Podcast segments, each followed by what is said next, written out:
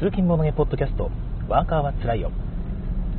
今日は2021年1月21日木曜日朝の収録になります。今朝の福井は快晴ですね、えー、まあ、基本的にこの時期の福井というのは曇りですね。うっすらと暗い日が多いんですが今朝はすごく晴れています、まあ、その代わり昨日の夜からなんですが少し霧が出ていまして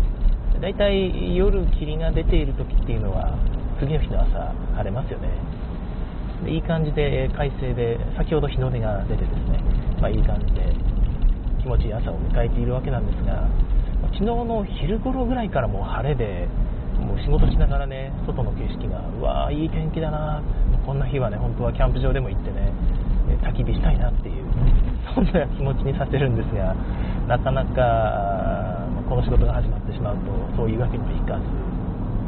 悲しい日々が続いております。週末もね雨なんですよね、えなんとかちょっと雨が上がったタイミング見計らって先に行こうかなとは思っております。え昨日の夜ですね、えー、まあ、先日のポッドキャストでもお送りしたお伝えした通り、え果物集めという、まあ、自作のゲーム日本語版が完全日本語版が出るということでそれを記念しましてその果物集め完全日本語版を使ったソロプレイ、えー、パズルを解いてみると。ですね。1人用ルールがついているんですよ。でこの1人用ルールを使って、えー、オンラインで配信しながらですね他の方も、まあ、見ている方も、まあまあ、一応録画されているので後からでもいいんですが、まあ、その同じ条件で皆さんもパズルを解いてみると。でよかったら皆さんもその結果を教えてくださいねっていうようなことをしておりました、はい、で一応やったんですけども、まあね、なかなか慣れない配信なのでちょっと分かりにくい内容になってしまったかな。またあの何回かやろうと思っているので、えー、まあ、もしこれ見て気になった方は見てくださいね。まあ、果物集めって簡単に言うとマンカラなんですよね。伝統ゲームのマンカラというアブストラクトが2人用のアブストラクトがあるんですが、まあ、これをベースにしてお買い物要素とちょっとした運とセットコレクションですね、えー、マンカラで種を溜め込んでいきそれをお金として果物を買うというような感じになっています。だから子供さんでもね手元のパズルをこううまく解いていくと果物が買える。手元に果物カードが溜まっていって、ね、セットを作ったら勝てるみたいな感じですごく楽しいゲームなんですよね、はい。まあ、そのゲームを使ったソロプレイルールというのをま考えてみまして、まあ、なかなかいい感じで私このソロプレイルール出来上がったなと思っているのでいろいろ遊んでほしいんですよね。特に、このコロナの折なかなか集まってボードゲームするというわけにもいかずソロプレイでオンラインでね友達とちょっとこの条件でやろうぜって言って先解けた方の勝ちなっていうルールでやってもいいですしもしくは、ま時間をずらしてでもいいから同じ条件で戦って一体何個種を残せるかなみたいな感じですね。一応その通常ルールとの主な違いというと、まあ、連続手番っていう概念はもうないですからどこかで効率を良くしていった方が勝てるというようなパズルにしなきゃいけないんですよね。で何をしたかというとお買い物で種を買った時にですねあ種じゃない果物を買った時にえ普通だったら購入したお金ねあのお家にある種を真ん中の種置き場に戻すんですがそれを戻さずに、え購入したカードの上に置いていくと。でこれは買いましたというマーキングに使うと。いうようにしています、ま、そうすると種が減っていくんですよね。だんだんだんだん辛くなっていって最後にはもう中央の種置き場から種を補充できなくなると。で通常ルールですとまだそれでも続けることができるんですがソロプレイパズルではそこでゲームオーバーということになっています、はい、で、えー、まあその種をもう1個あるのが種があ果物が1金で買えるとしてもですね、えー、お家にある種駒全部を使います。お釣りが出ないってことですね。だから3金あるから今1金の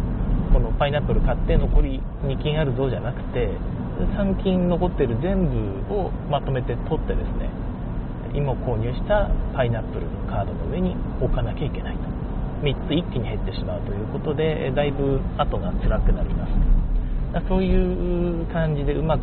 効率的にやらなきゃいけないんですね。だから欲しいカードがあるからといってですねぐるぐるぐるぐるマンカラを回しているとおうちカードの上にどんどん種が溜まっていってしまうんですよね。であんまり無駄にマンカラを回している場合じゃなくてなるべく最短手番でカードを買っていかないといけないよという、まあ、そんな感じのルールになっております。これを一応その明日以降また近日中にやると思いますのでこのソロプレイルールねあの普通の果物集めのルールに書いてありますので特に第3版以降だと同梱されていますし第2版以前であってもですねあ同人版の話ですが、え第2版以前であっても公式サイトにソロプレイルールが、えダウンロード可能になっていますのでよかったら遊んでみてください、はい、という感じですね。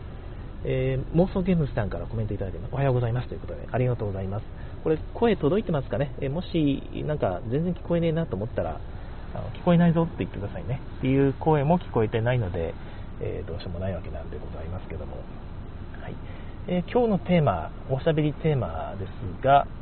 プレイヤーカラーの話をしたいと思います。これ前にも多分ちょくちょくお話ししてると思うんですがもうシーズン4ともなればね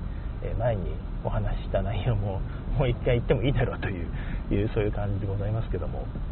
プレイヤーカラー皆さんボードゲームやるときにどんな色を使ってますか？私は実は固定の色ってないんですよね。色なんか選んでって言われたら適当に選ぶんですが、まあ、余ったやつっていいよっていう感じですね。そういう方も多いと思うんですがあの私にボードゲームを教えてくださったですね佐藤隼人さん、まあ、通称ハトさんと呼ばれてますが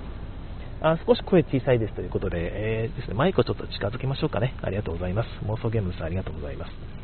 えー、ま、その佐藤隼さんですね、鳩さんは必ず黄色を使うと。私、申し訳ありませんって言いながら、ちょっと私は黄色を使うことにしていますのでっていうことで、黄色とかね、オレンジとか、まあ、それに近い色があったら、まあ、それを選ぶという風になっているみたいです。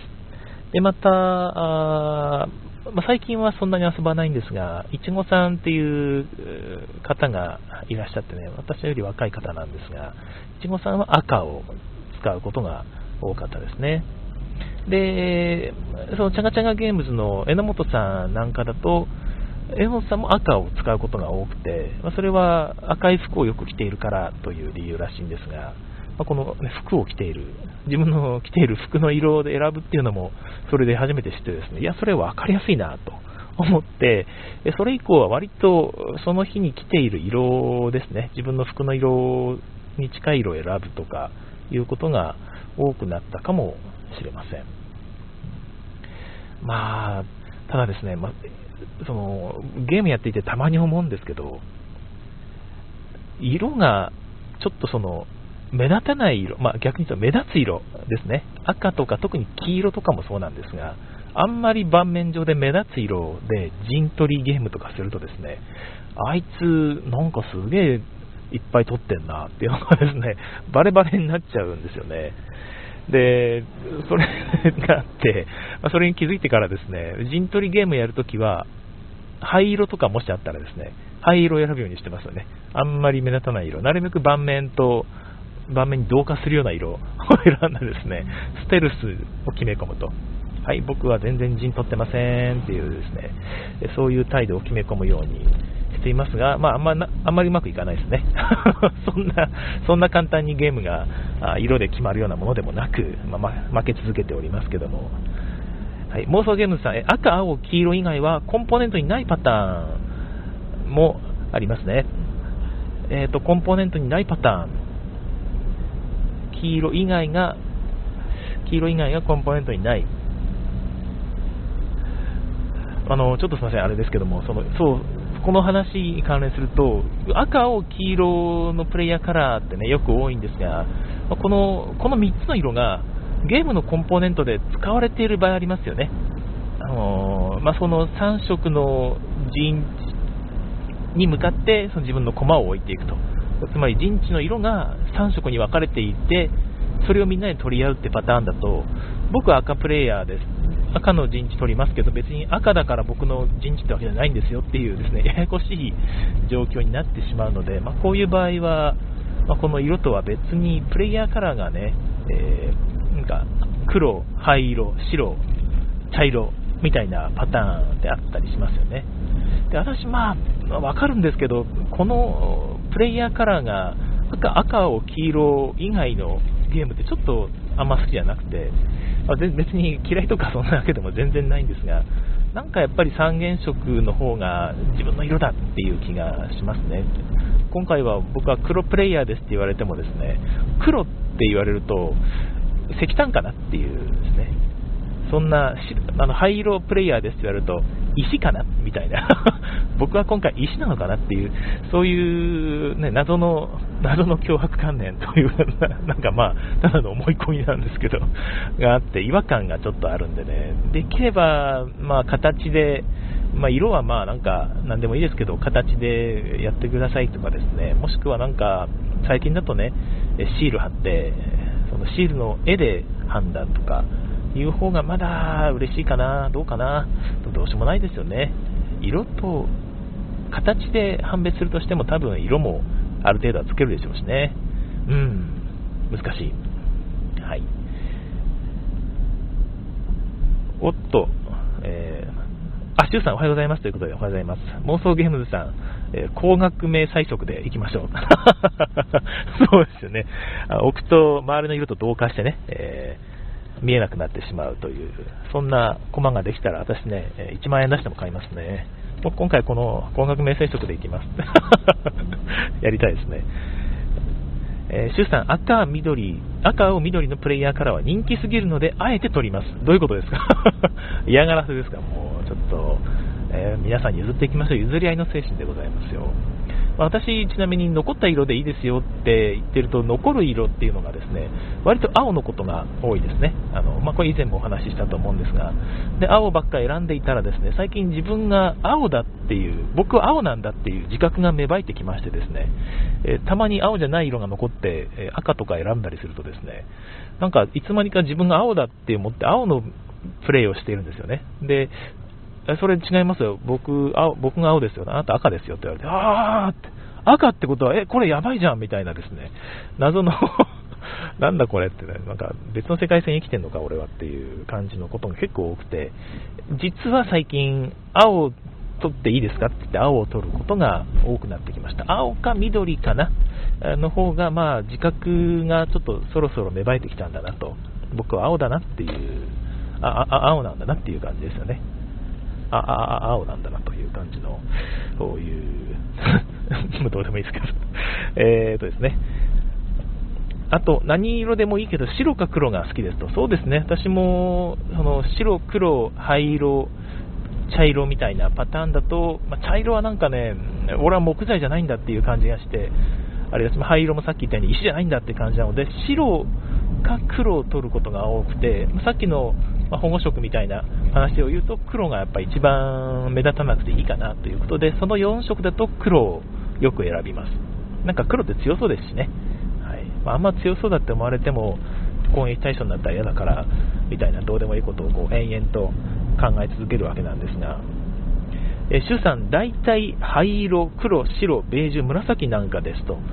いうことですが、あこれ、あれじゃないですか、目立たない色じゃないですか、目立たない色がみんな好きなんですかね。エモーソーゲームズさん、だからマイコマが流行ってるのかも。あー、なるほど。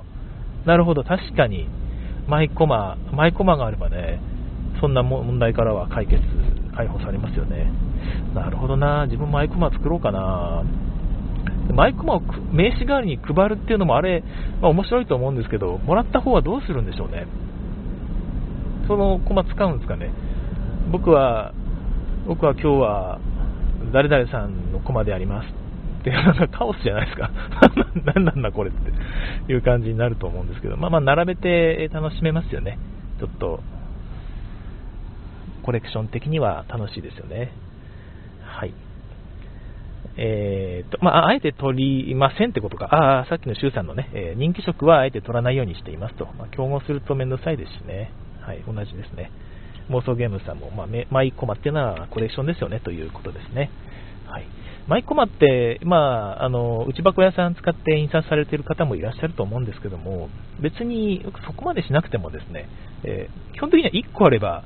マイコマって名刺代わりにしなければですね、いいと思うんですよ。だから、まあ、なんか木を削ってですね、えー、表面に、えー、色を塗ってですね、で、なんかちょんちょんちょんとこう、絵を描いて、で、あと上から、まあ、ニスを塗ればですね、ちゃんとしたコマになると思うんですよ。あ、えっ、ー、と、妄想ゲームさん、シールでもいいですねってことで、そうですね、シールとかも貼ってもいいと思うので、全然、そのマイコマ、私お金ないからなっていうことを考えずに、自分で好きなやつ作ればいいと思うんですよね。そんな感じで、私も1個なんか作ろうかなと思っていますが、というのは、割とそのドイツのね、シュピールマテリアルさんから私、コマをこう仕入れることが多いんですが、その時に、わ、このコマかわいいなっていう動物コマですよね。羊とか、まあ、なんか、いくつか、猫とかもあるんですけどね。でそういうやつが少し波数で残ってるんですよ。でそれを使って、ちょっといろいろと自分のコマを書いてもいいなってね。それだったらペンとかで書くだけでいいですからね。そういうやり方もありやなと思ってるので、と一回やってみようかなと。まあ、アグリコラをやるときにね、その白い羊のコマをに自分の顔を描いて、顔っていうか、ちょんちょんってね、顔を描いて、これマイコマですってやると、もうどこ行ったってなっちゃうんで、あんま良くないですけども、全然違うゲームだったらね、えー、羊コマ僕使いますっていうのはありですよね。あとはモノポリのコマを持っていくとかね、今回アイロンで、アイロンでやりますよって、あれが未だに何なのかよく分かってないんですが、なんで僕はアイロンなんだろうっていう。なんで僕はシルクハットなのか。で何の説明もないままゲームが始まってしまう。妄想ゲームさん、うちもステッカーなので作っています。あ、いいですね。なんか、ミープルに貼るステッカーって海外で結構売ってますよね。ミープルに貼るステッカー、日本でももうちょっと流行ってもいいかなと思うので、なんかぜひ作ってみてくださいね。一緒にミープルも売ればいいじゃないですかね。えー、仕入れて。スペースマテリアルのミープルは1個1個30円ちょっとで仕入れることができたかと思います。まあまあ日本でももっと安く売ってるかもしれないかな。送料込みですね、さっきの価格っていうのは。そんな感じなので、えー、個人の方でもね、えー、1個単位から買えますから、みんなで買うと面白いかもしれないですね。えー、シュウさん、赤ばかり使うプレイヤーの5人がひどくて、えー、自分は色を固定しないように意識しています。あー、なるほど、なるほど。普段赤ばかり使うプレイヤーさんと一緒に同卓したときに、自分が赤を使ってしまうと、その人がその自分の駒を動かしまくるということですよね。あー、わかりますね。まあまああるんでしょうね。まあ、それは、なんていうか嫌がらせではなくてですね、あの、私もよくやってしまうので、えー、どうしようもないんですよね。なかなかやっぱ僕もだから青の自覚を持って今後は、行動しようかなとは思っていますが、他の人が青を取るとまた困ったことになるんですよね。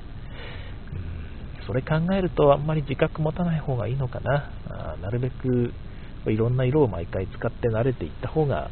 まあ、いいのかもしれません。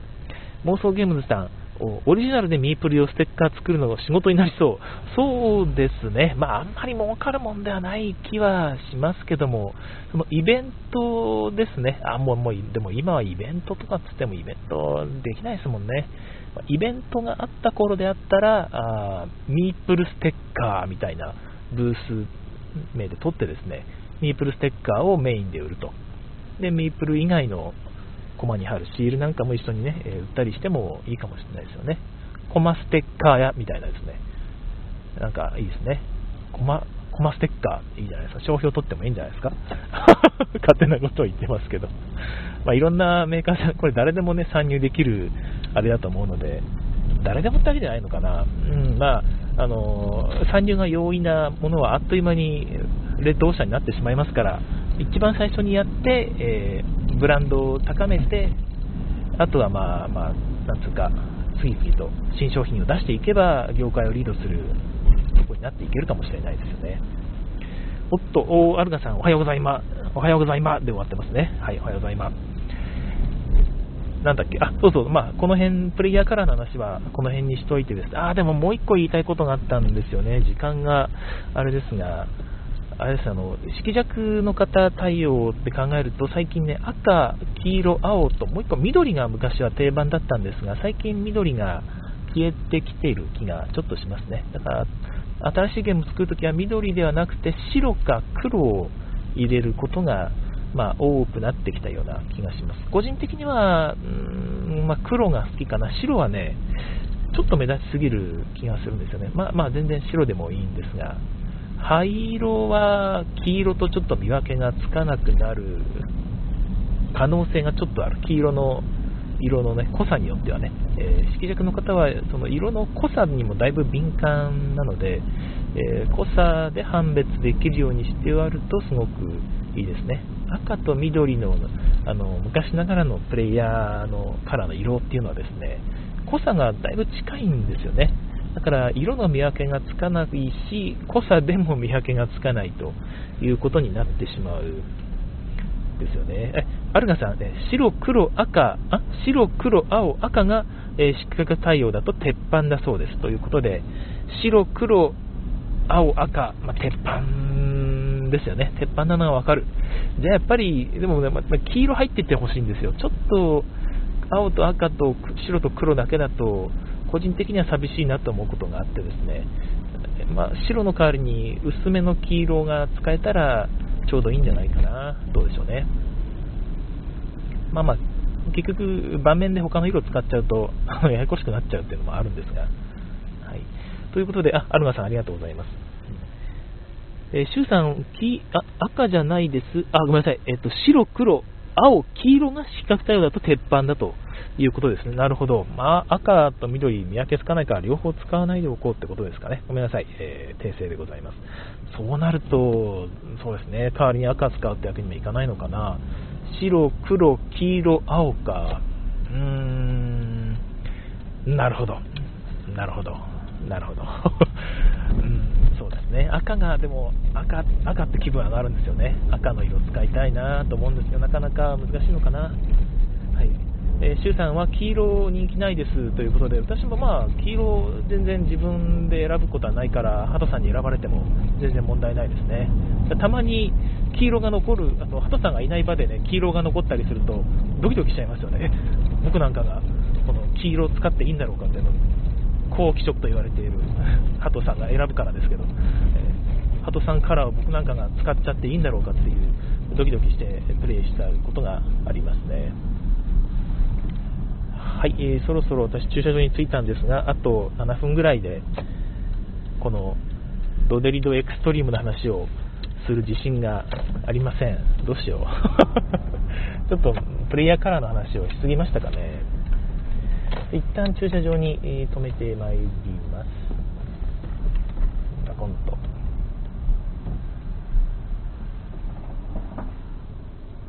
よっこいしょ。はい。まあ、残りの時間もあと7分ぐらいですけども、よ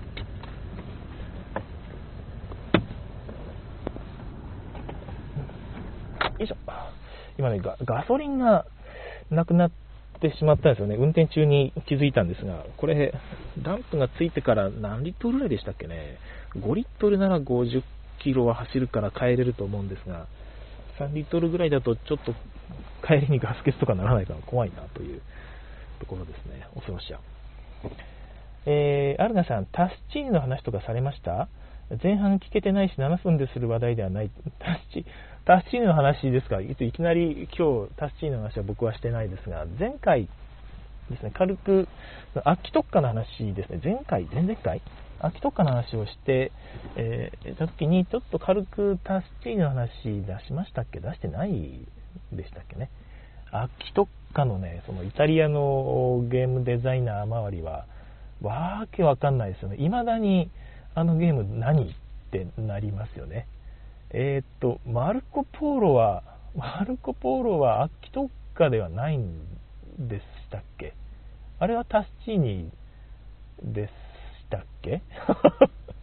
コインブラ、コインブラは、えー、秋特化の2人が作っているんですよね。秋特化全員ではなくて、えっ、と、ブラシーニとギグリ、ジグリあの2人が作っているんでしたっけ？もうわけわかんないですよね。ツォルキンとかはタスチーニとかでしたっけね？いや、もうとにかくね、イタリアのデザイナーはその辺なんとかしろと、もうちょっと分かりやすくしろと、僕は言いたいですね。秋特化なんてもう解散しちまえっていう気もするんですが、なんか、くっついたりくっつかなかったりですね、前らハイスクール青春白書かっていう、そういう感じのゲームデザインやってますけど、あの人たちは一体どういう、あれですかね、同じ、同じ共同の部屋で住んでるんですかね。そこで生活して、こう、今日はあいつとくっついて、次の日はこいつとくっついてみたいなことをこうしているんでしょうかね。分かりませんけども。なんか以前、そのさっきの話も出た佐藤隼人さんとカズマさんですね、ゲームデザイナーのカズマさん、タルトゲームズのカズマさんがその話をされていて、レンズ書いてましたよね。あの、まるで、ここのゲームはここの人みたいな感じで、まるでこう囲んで、タスチーニとブラッシーニのこの丸が交差する部分にゲーム名がちょっと書いてあったりですね。書いてって、いや、こう、ベン図見たんですが、ベン図見てもわけわかんないですね。もう何なんだこれっていう。でも見てると、なんとなく、あ、この2人が近いんだなとか、ああいうことも、あ、えー、っと、ルチアーニと区別ついてない、もうもう僕も区別ついてないですね。タチ、チ、チしかもう頭にないってことですよね。ルチアーニ、タスチーニ。もうすでにこのアルナさんが書いてるルチアーニっていう2がですね、漢字の2になっているっていう謎の、これ何ですかね、もう よくわけわかんないですけど、ルチア、ルチア2っていうのがルチア1がいるんですかね。ルチア1とルチア2がいて、それもちょっとなかなか難しい感じなんでしょうかね。とわけわからないですが、例の騒動って何ですか？なんか、いろいろあるんですかね。秋特化って結局、チャガチャガゲームズみたいなもので、各個人がゲームデザイナーなんですよね。あの、ゲームデザイナ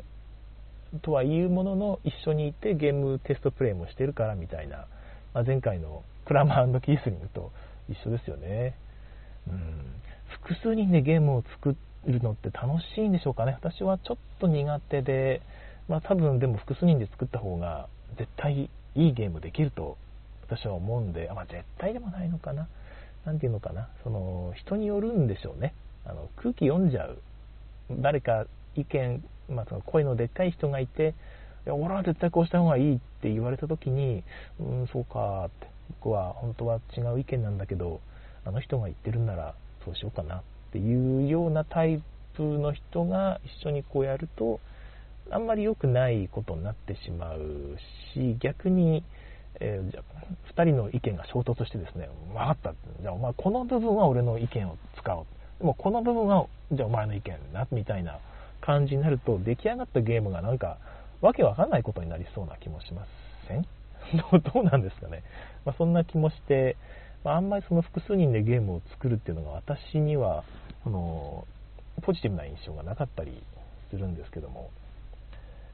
まあ、でも結果的にはね、やっぱり複数人で作ってるゲームってすごく面白いゲームがいっぱいありますから、きっといいんでしょうね。はい。